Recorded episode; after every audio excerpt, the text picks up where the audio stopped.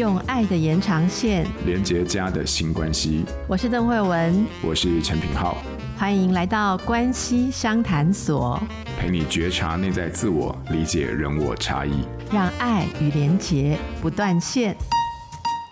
大家好，欢迎来到关系商谈所，我是邓慧文。嗨，我是品皓。节目一开始哦，品浩，我们先来谢谢大家很热烈的参与。我们在这个 EP 五八啊，那时候呃有分享品浩的新书啊，呃暂停情绪风暴的赠书活动，有很多人热烈的留言哈参与。那品浩也挑出了三位听友要提供赠书，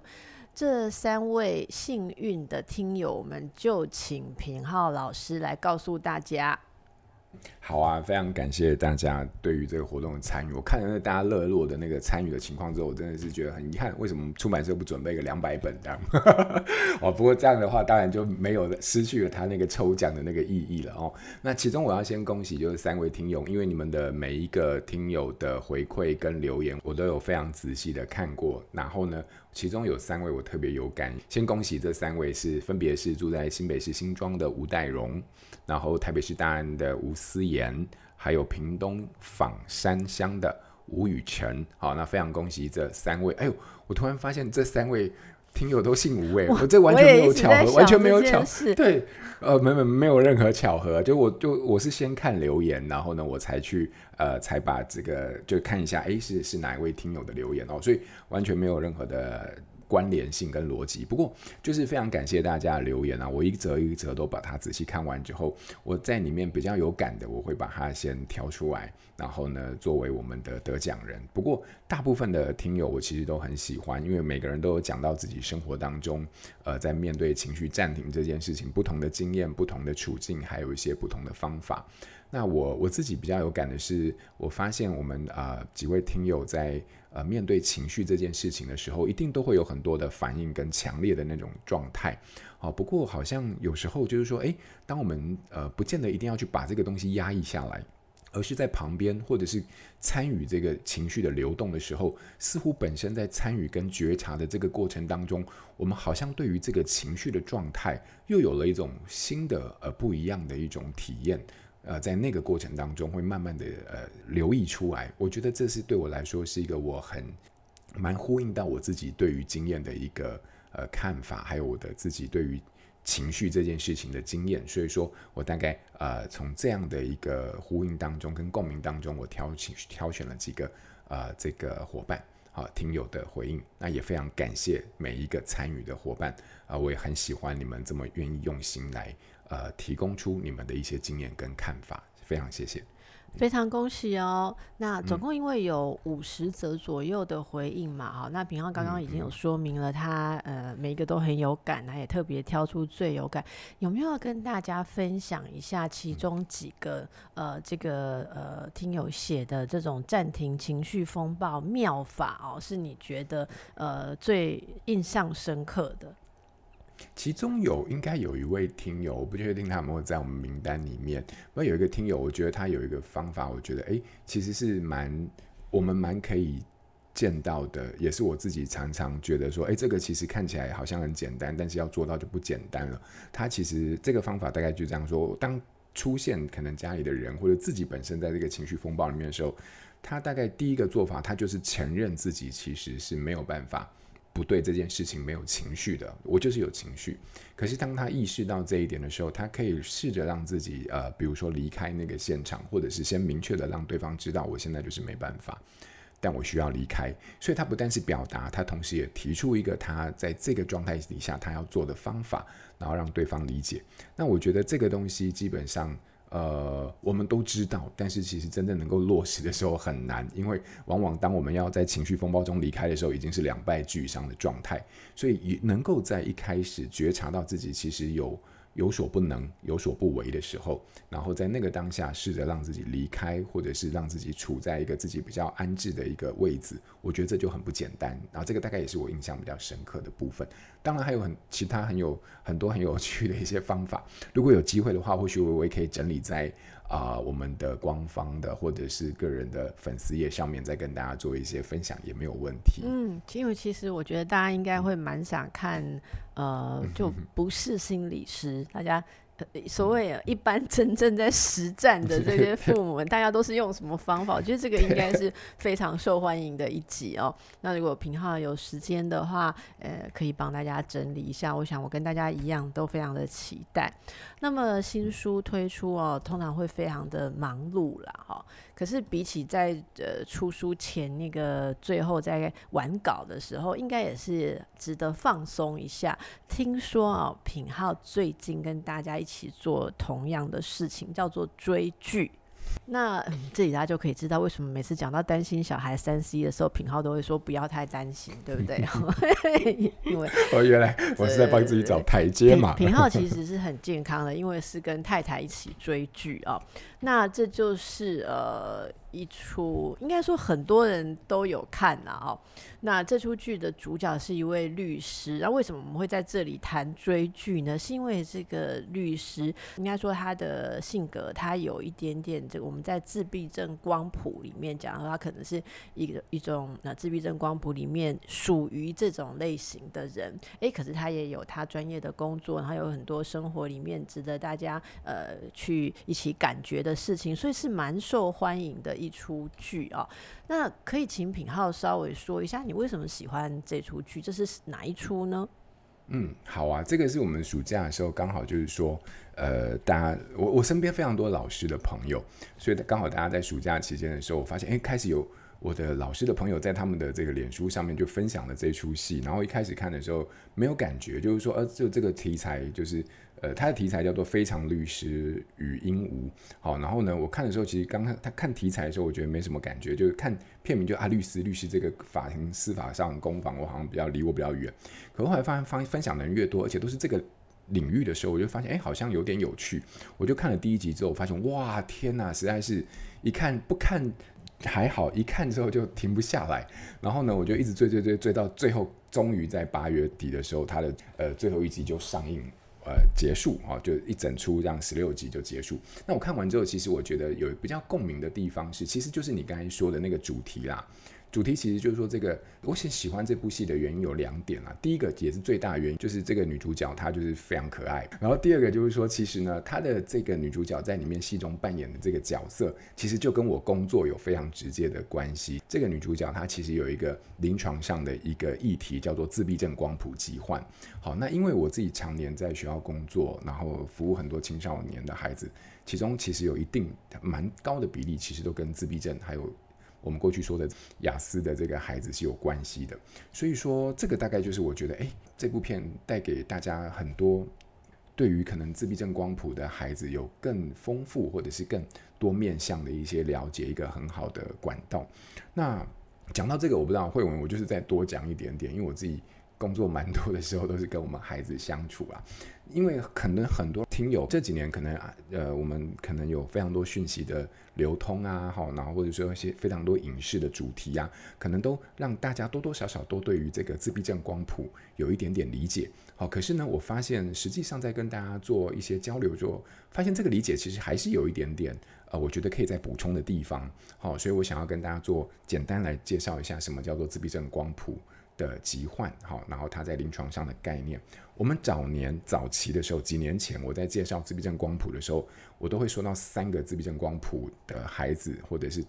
这个案主呢，他们具备的一些障碍或者是困难。第一个就是这个沟通障碍，第二个就是社交障碍，然后第三个就是有重复行为和局限的兴趣。这是早年。好，那我我都在会讲说，哎，沟通障碍大概是什么样？社交障碍大概是怎么样？然后重复行为和局限兴趣是怎么样？有一次我在介绍完之后，有一个这个妈妈嘛，还是呃，就是有一个女士，她就举手，她说，哎，老师，我觉得你这个介绍完这个沟通障碍、社交障碍跟重复行为和局限兴趣之后，我强烈的怀疑我老公是不是雅斯。我说为什么？她就说，因为我发现他每天都展现出非常多这各式各样的障碍，比如说。沟通障碍啦，我跟你讲，我每次跟他吵架的时候，哈，我就觉得这个人沟通实在是有非常大的问题，每次讲他都讲不听，好，跟他讲说这个东西要改，他就改不了，好，所以我觉得他就是沟通障碍，他也听不懂我在说什么东西。我每次要跟他讲的时候，他都觉得哦，我跟他讲情绪的时候，他就跟我讲这个问题解决的方法。好，那什么叫社交障碍？就是我发现他每次只要过年回娘家的时候，他就一个人在那边不知道怎么跟我娘家人互动，然后一个人在避暑，不知道畏畏缩缩什么东西。好，然后重复行为和局限兴趣，就是我觉得他每天就下班回家的时候都在做他的事情，不是在玩手游，就是看电视，不然就是躲在房间里面不知道干什么东西。所以我老公是不是有这个自闭症？然后呢，我就看着他，我说：“嗯，不是，你你你这个形容很贴切哈，就是争吵中的老公，回娘家的老公，下班后的老公，感觉上好像都有一些各式各样不同的障碍，但不是啦哈，因为这大概就是我觉得你形容的很贴切，可能对于某些女人来说，可能在女人的世界里面，有时候男人就是关系当中的雅思，这很有可能。可是呢，至于在身心医学当中是不是真的雅思，其实这必须要经过医生的判定。好，那我刚刚说这三个障碍嘛。沟通障碍、社交障碍，然后还有这个重复行为和局限兴趣，这个是在过去的旧的诊断，在新的诊断的时候，我们把社交跟沟通两个混在一起，变成一个社交沟通障碍。因为你会发现，很多雅思的人，他其实就是说，诶，他口语表达是非常流畅的，可是他的这些口语表达里面，他基本上是对于社交的品质完全没有任何帮忙。其中一种最常见的就是他会不断的跟你说他非常有兴趣的东西，比如说恐龙啊，或者是剧中这个律师主角，他一直不断逢人就说这个鲸鱼有关的话题啊。但你会发现这些东西都跟我们的社交是没有帮助，而且是甚至是有呃可能会破坏掉你们社交品质的这样的一件事情。好，所以说我们现在你发现他的社交沟通有障碍，或者是一直有。重复还有局限的行为跟兴趣的时候，这个时候大概就会是我们在临床上面会怀疑是有自闭症光谱的一个部分。好，那我我想要说的一个部分就是说，我为什么很喜欢这个影集，是因为我发现它才里面带出了非常多我们呃雅思或自闭症光谱的孩子们在生活当中其实遇到的非常多的困难，尤其是在人际跟呃生活的部分。我我举一个例子，因为慧文一定已经很清楚，呃，雅思的这个面貌。不过我们很多在生活当中，其实如果对这个概念不熟悉的话，有时候会误会，而误会会带带来非常多的误解，然后还有一些冲突。比如说，我觉得我们的孩子，我现在说的是自闭症光谱的孩子，很多时候在适应上最大的困难就是。孩子们的世界观是从自己发散出去的，而且他就以这个自己的世界作为一个他对于世界理解的参照，他很难去把别人的世界跟别人怎么看待世界这件事情纳入自己的世界观去做参考，然后去彼此影响，然后参考互动。好，所以也就是说，其实要做认知换位上面对雅思或自闭的圣人孩子来说，这个能力是相对比较薄弱的，所以要透过很刻意的练习，才能够慢慢的长出。呃，或运用这样的一个认知换位，或者是我们有些人会说所谓的同理的能力哦，所以这个大概是我我觉得呃，我想要跟大家分享的一个部分。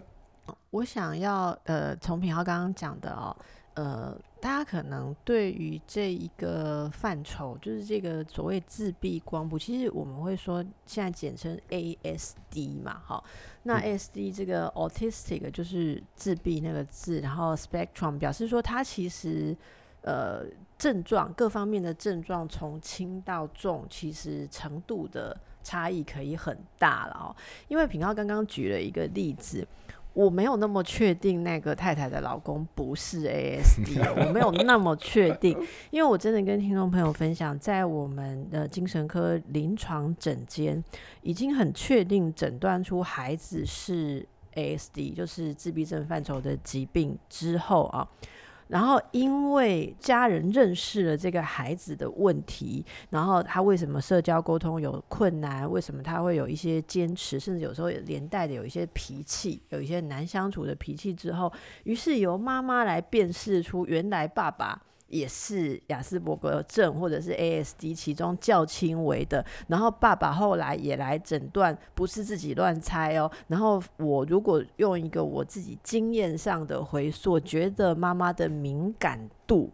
呃，我们做这个诊断有敏感度跟特异性嘛，敏感度是非常高的，然后特异性也不低哦。特异性的意思就是说你没有猜错，你没有误判。所以品浩刚刚那一位如果真的有问过你哈，你不要太放心，我觉得可能请他那个先生 是不是能够做个评估会比较好，因为这东西也是。有一些遗传，或者说有一些嗯，这个家庭互动的呃多多少少的影响。那我们呃也知道品浩有跟很多这样子的孩子一起工作哈。那通常呃像这一些个案，我就说这些孩子，我不管知道或不知道，他们在一般生活当中、校园当中哈，最常遇到的困难是什么？对这个这个问题，我也想跟大家分享一下，因为我我觉得这个是需要理解的部分。因为就像我们刚才说的啊，其实雅思或自闭症光谱的孩子哦，就是说他其实在认知换位上面很难。那其中有一个就是说，其实对于人际关系非常多隐微的那些字面下的那些抽象的线索，对他们来说要去掌握到这些。语言以外的社交的意涵其实是非常非常难的，所以导致于很多时候你会发现我们沟通不顺畅的原因，所以他们会特别着重在字面上的意思，而没有办法去很难捕捉到那个字面后面双关的跟社交有关的一些脉络上的东西或者是意涵。我我举几个简单的例子好了，比如说。我我觉得这之所以很重要，是因为人际沟通大部分的时候靠语言，而语言里面有太多太多很隐微的讯息，一旦你忽略掉这些，真的人际互动会变得非常辛苦。好，比如说我我随便举个例好，这之前网络上有个例子，比如说你在写作文，好，然后呢，你写一部作文，然后可能作文就是我的母亲，然后你其实其中有一句话就是说我的母亲是一位呃四十多岁的中年妇女，好，结果国文老师看了之后就把这个四十多岁。圈起来，然后上面写一个多余的，好，然后叫你回去改哦。你一看就知道说啊，这个形容词是多余的。但是这个是一个双关，就是说这个多余是指的这个四十多岁是多余的。可是如果让雅思的人来看的话，他就会直接把这个四十多岁擦掉，然后把多余的补上，所以他就会说我的母亲是一个多余的中年妇女。好，你就会发现他就没有去抓到那个语境跟语义当中的一些抽象的意义。有时候你可能也会有这种经验，比如说你去逛市场，哈，逛卖场，然后呢，可能有一个店员说，诶，我们这边有一个最新的产品优惠要给你啊，需不需要我帮你呃介绍一下我们这个产品的内容？你通常都会很客气的跟他说，没有关系，我再看看，好，我先看看。好，这个时候大家就知道说，你这个背后，你这个你再看看背后，其实就是说你在呃比较委婉的拒绝我。可是如果我今天没有办法抓到这个东西的时候，我就会在旁边看着你，然后我会问你说，所以你要看到什么时候？哦，所以这个时候就会。对，然后有时候我们讲完就走开，他就会说，你不是要看看吗？对不对？这些都是。对，你不是要看吗？对对，嗯、我自己有有几次经验，我觉得是比较有趣的，很很多非常多年前的，比如说有一次我就。在整间，在会谈室，我就问孩子，雅思的孩子说：“哎、欸，你你最近好不好？”然后他就看着我，然后他就皱眉，然后他他就一阵子不讲话。我说：“呃什么东西？就我不知道为什么要想那么久。”我说：“你你你在想什么？”他就说：“我我不确定你在说的是哪一点，所以我从我生活当中的每一点来平均看看到底过得好不好。”你就会发现，哇，这么一个只是社交语汇的一种对应。问答就会让他很困扰。我我之前有听我同事有一个很有趣的经验，就是说他有一次在跟他的一个成人的雅思在对谈的时候，他一开头就说：“哎，你最近的状态啊，呃，好不好啊？你最近整体的状态你觉得好不好？”这个是一个我们在会谈的时候比较容易作为开头的一个问候嘛。你最近整体的状况如何啊？然后呢，那个成人的雅思就非常严肃的看着他说：“我最近的状态好不好？你要去问我的门诊医师吧，是他负责我的状态的评估。你不去问他，怎么会来问我呢？”好，你就会发现他非常着重在这个字面上非常精确的意思，那就会流失掉非常多在人际当中互动的一些隐微的社交的线索。这就是我觉得其实对很多时候我们的孩子在现场是一件非常辛苦的事情。好，那。从这个角度啊，你就会发现，啊，理解啊，我们孩子在很多社交当中的时候，这样的一种困难，其实基于这个理解本身，我觉得就是我们在学校现场非常非常呃，可以教育或教导，或者是介绍其他非雅思的孩子或一般的孩子理解这件事情是一个很重要的点。嗯，那我觉得近年其实蛮多呃，我们在入班宣导。好，或者是在蛮普遍的班导师，其实都呃开始越来越普及的有这样的一个概念。好，不过就是说在那个细致度上面，因为还是要顾及到非常多学生的状态，所以说有时候呃虽然理解，但是呢，在实际上的处遇上面还是会有一些落差。就是我们期待可以做到完全的理解，这是非常困难的。但是我觉得这是一个不断有在进步的一个现象，在学校或校园里面。那对于老师们哦，其实我们听众朋友有蛮多老师的哦，嗯、老师们或者说一般的家长啊，还是同学，平浩可不可以给大家一些建议？嗯、就是跟这样的孩子相处的时候啊，嗯、我们可以怎么样做，或我们要呃注意些什么关键？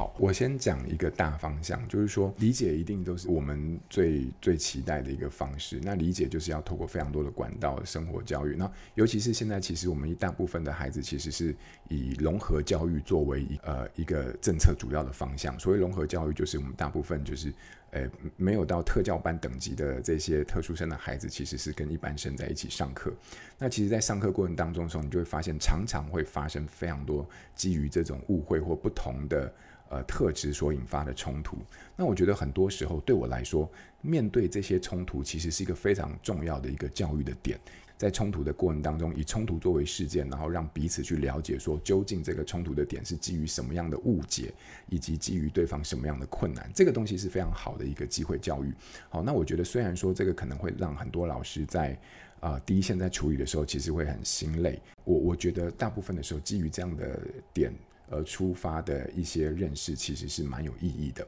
那当然，我也必须说，就是说，只要是有差异，而且是这种大群体、主流跟非主流的差异，我发现有时候非主流很容易成为在这个群体里面被歧视。这个差异非常容易变成是一个歧视的起点。而这个歧视的起点，如果在无限制的蔓延之后，它往往就会伴随着霸凌或者是任何形式霸凌的发生。那我我觉得有一个很重要的点，就是说，我们或许没有办法期待，就是说，诶，你们必须要非常良好，得到良好的可以彼此找出一个相处的默契。但是我非常非常呼吁，就是说，但我们也不能纵容任何因为歧视。以及霸而造成的这个霸凌的发生，呃，很多老师他很忙碌，所以有时候他可能会忽略掉班上已经有这样的现象，甚至是他可能会不经意的透过群体，然后呢去啊、呃，比如说对一个特定造成干扰的，因为个人特质造成干扰的孩子，然后允许这个群体漠视这个群体对他产生某一些敌意的或者是呃攻击的一些言行，好，然后试图透过这样的方式去制衡。孩子的一些呃行为，我其实不少看到这样的现象，但我我我觉得这个东西其实它基本上对于孩子来说，对于当事人来说，它会造成一个非常长期隐微的一些伤痕。如果我们没有办法真的做做好这个理解，但是我们至少要禁止任何歧视或霸凌的发生，那这个是我觉得非常非常呃重要的一件事情。嗯，我觉得其实大家在嗯这个向度啊，我我遇到的。最常讲的困难就是说，自己的孩子，呃，当当然就是说，要让自己或自己的孩子不要对这些人有歧视或霸凌，我觉得这还比较容易教导。但我们其实蛮常看到一些状况是，比方，嗯，有一些呃呃这些有状况的孩子，因为理解上的困难，或者是沟通上的误解，所以他们有了一些情绪的反应。那情绪的反应有时候控制不好的话，呃，比方说小孩子之间就起冲突啦，还是他就呃对呃各各位家里的孩子，呃，也有说打了一下、推了一下，或因为生气或者怎么样，也就变成说你呃你自己的小孩被这样子的小孩干扰到，例如上课干扰到，或者是说。嗯，引起了冲突的时候，这时候一般哈，就是就我们比较很多家长就比较觉得说，不是我要去歧视人家，而是不呃不了解的话，就觉得说我没有歧视他，是他欺负我家的孩子，或我们其实是受到伤害，所以很多父母亲也会来问说。嗯，大人好像从老师那边听到说那个孩子有一些特殊的需求，好，特殊的学习的状况啊，或者是这个呃社交沟通上的状况。可是呢，有有人就说我非常难教我的孩子去包容他，因为我的孩子很生气，好，觉得他上次呃有弄到他，或者说上次他对他怎么样，那反而是呃这这种状态大家会觉得很困难。所以我想这时候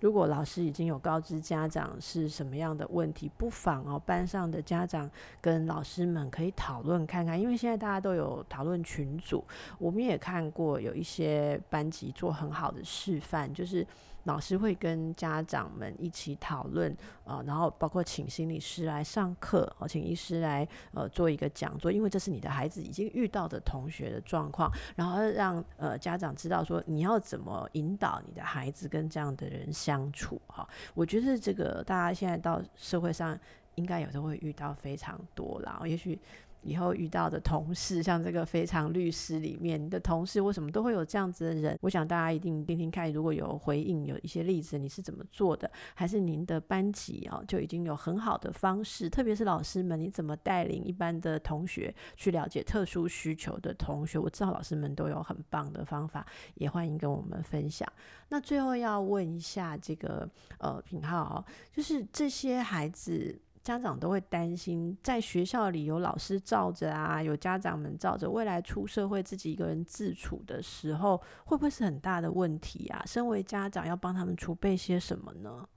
我我早年的时候其实没有想过这个问题，因为就是我们就是症状缓解，我我我们的角色其实，在校园里面就是症状缓缓解。如果他情绪非常大，我们就帮助他把这个症呃情绪的这个东西做好调节。人际有困难，我们就让他人际。呃，发展不会到有伤害的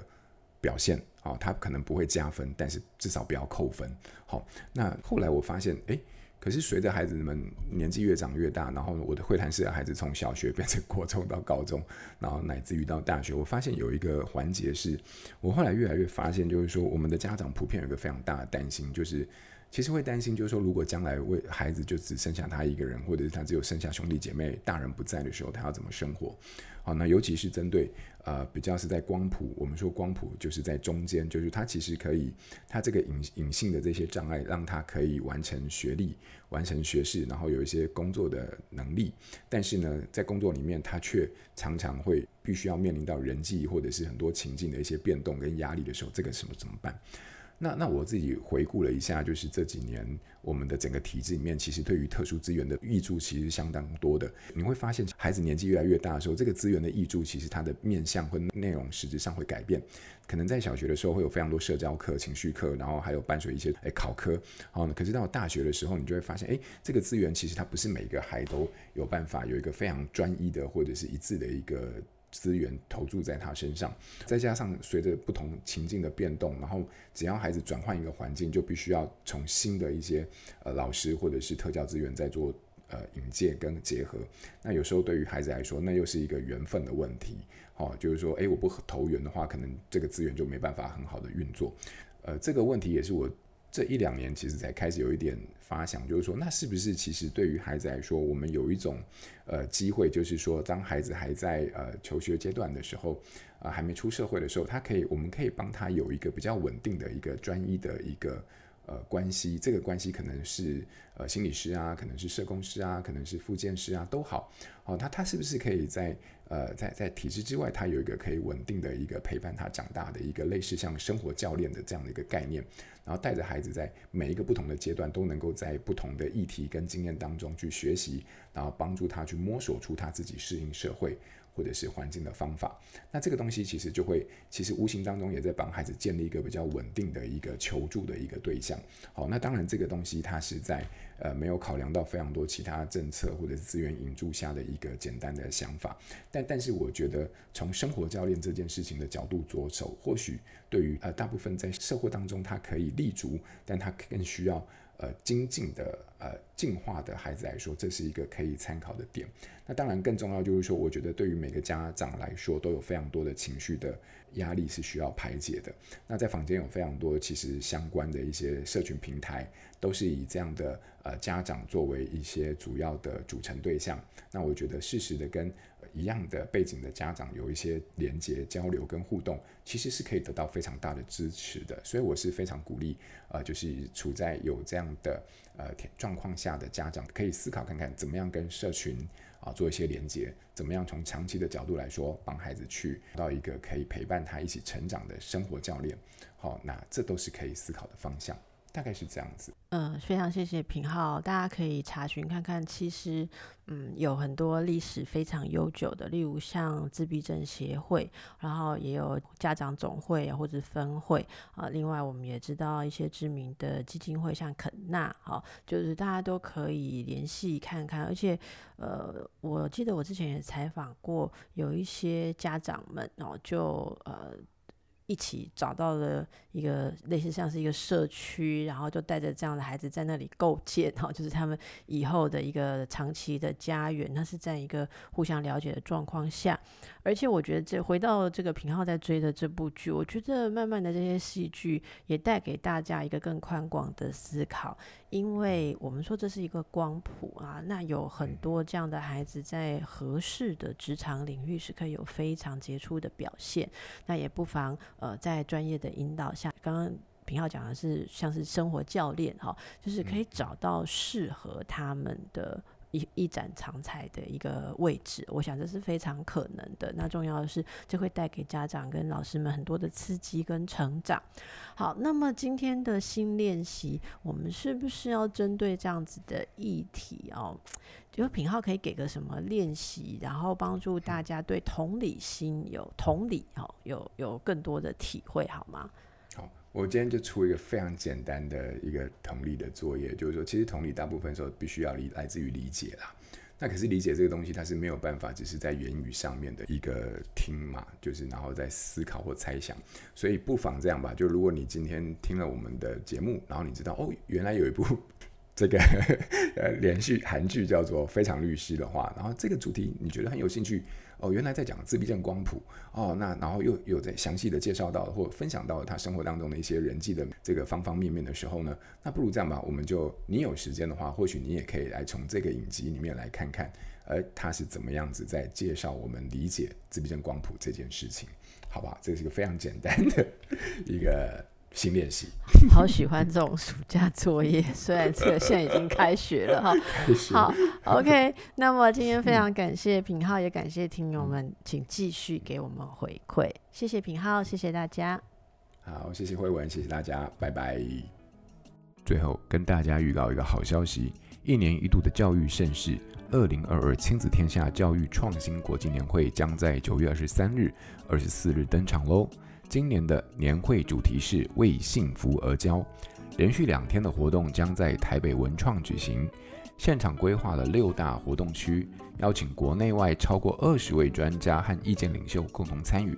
同时，为了感谢这段时间 Podcast 听友的热情支持，我们还特别企划了幸福好茶屋 Live Podcast。我们关系相谈所将在礼拜六二十四号早上十一点到十二点。跟参与年会的听友们面对面，也会留时间回答现场朋友的提问哦。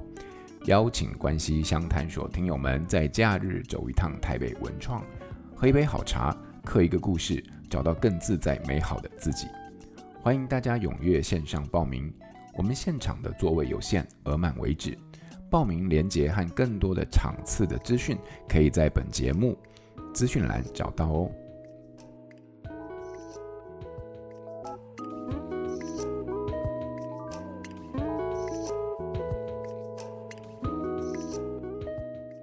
天下 Podcast，周一到周六谈教育、聊生活，开启美好新关系。欢迎订阅收听 Apple Podcast 和 Spotify，给我们五星赞一下。也欢迎在许愿池留言，告诉我们。我们下周五再会。